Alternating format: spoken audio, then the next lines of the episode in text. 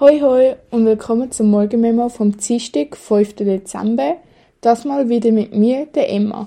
Gestern hat nicht nur eine neue Woche angefangen, sondern auch die 52. Legislaturperiode von unserer Legislative, also im Parlament und Ständerat. Ebenfalls startet somit die Wintersession im Bundeshaus. Die ist bis zum 22. Dezember. Heute ist dort vor allem nochmal gewählt worden, und zwar das Präsidium von beiden Kammern. Das geht zum einen an Erik Nussbaumer im Nationalrat und an Eva Herzog im Ständerat. Beide gehören zu der SP. Die Themen der Bundessession verfügen über eine grosse Bandbreite. Es geht mal wieder um Rente, Sozialhilfe, aber auch viel um den Fokus Klima und Nachhaltigkeit. So zum Beispiel darum, wie man den Treibhausgasausstoß in der Schweiz bis 2030 halbieren kann oder auch, ob grosse Solaranlagen in der Schweiz zukünftig schneller gebaut werden also das Bewilligungsverfahren für Solaranlagen beschleunigt werden sollte. Wir werden euch ganz sicher noch auf dem Laufenden behalten mit Entscheid von der Vereinten Bundesversammlung. Aber der nächste Termin, den ihr euch schon mal einschreiben könnt, ist am Mittwoch in der kommenden Woche. Und zwar ist dann die Wahl für den Bundesratsnachfolger von Alain Berset. Die beiden Kandidaten sind da der Jon Pult und der Beat Jans. Kommen wir zu erfreulichen Nachrichten für unser Portemonnaie. Nämlich ist die Teuerung in der Schweiz leicht zurückgegangen. Nur kurz, weil ich mir sicher bin, viele von euch haben schon so oft erklärt bekommen, was Inflation ist und dann wieder vergessen. Inflation oder eben auch Teuerung genannt, ist die Beschreibung für den Anstieg vom allgemeinen Preisniveau.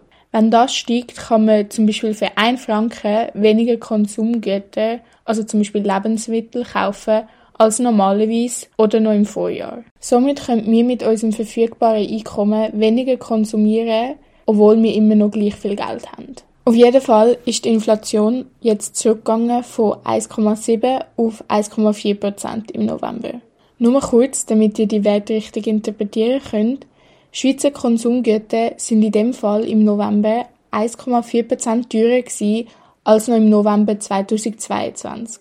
Im Oktober sind es noch 1,7 Prozent teurer gewesen als im gleichen Monat 2022. Heißt das jetzt, dass die Inflation weiterhin sinken wird? Wahrscheinlich eher nein, weil anfangs nächstes Jahr erstens die Mehrwertsteuer erhöht wird und Strompreis weiterhin hoch bleiben. Deswegen wird die Inflation wahrscheinlich eher wieder steigen im neuen Jahr. So, weiter geht's mit Nachrichten aus dem Ausland. Am Sonntag ist auf der indonesischen Insel Sumatra der Vulkan Marapi ausgebrochen und hat eine rund drei Kilometer hohe Aschewolke ausgespuckt. Das hat dann zu Ascheregen geführt. Leider sind bei dem Vulkanausbruch auch elf Wandernde umgekommen und ein weiteres Dutzend Personen wird immer noch vermisst. Der Marapi gehört zu den weltweit aktivsten und gefährlichsten Vulkanen. So auch der ziemlich ähnlich heißende Merapi-Vulkan, wo auch auf Indonesien liegt, einfach auf der benachbarten Insel, und zwar auf Java.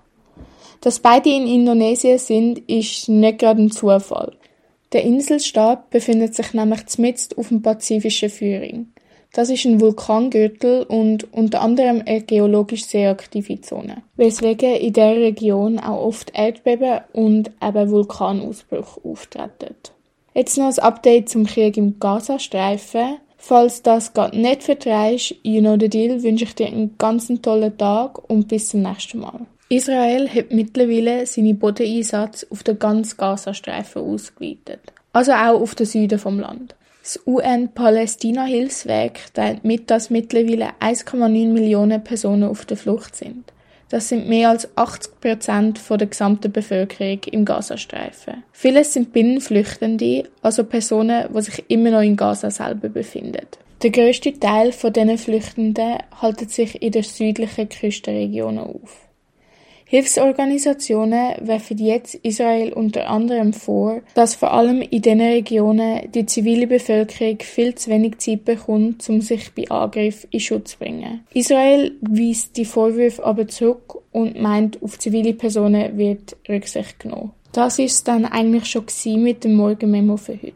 Heute kommt dann übrigens noch die neue PISA-Studie raus, die internationale Schulleistungsstudie, Vielleicht habt ihr in eurer Kantizeit ja auch mal dort mitmachen Oder vielleicht liegen eure Lehrpersonen euch heute auch einfach nur mit den schlechten Ergebnissen in den Ohren. So oder so wünsche ich euch ein schönes Tag und bis zum nächsten Mal. Tschüss!